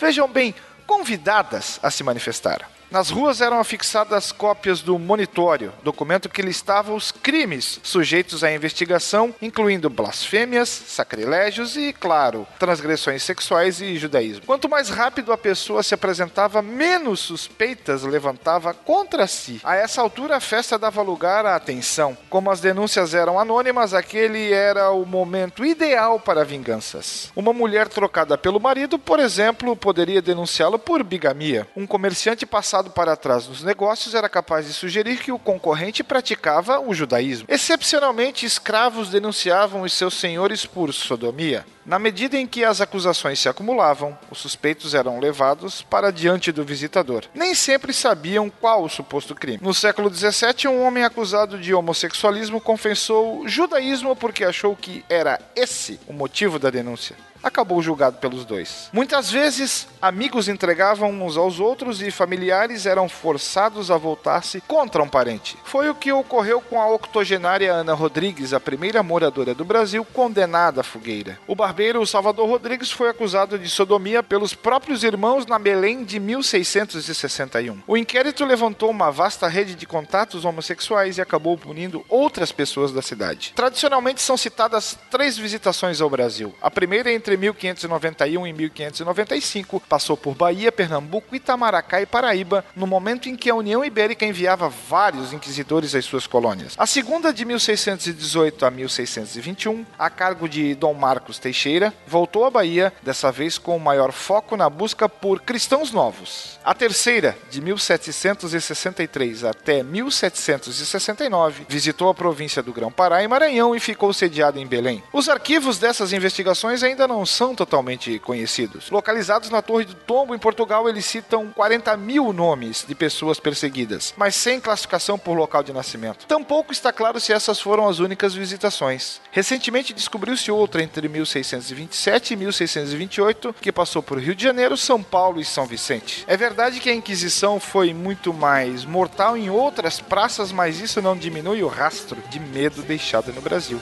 de algum lugar no tempo para o Fronteiras, eu sou William Spengler.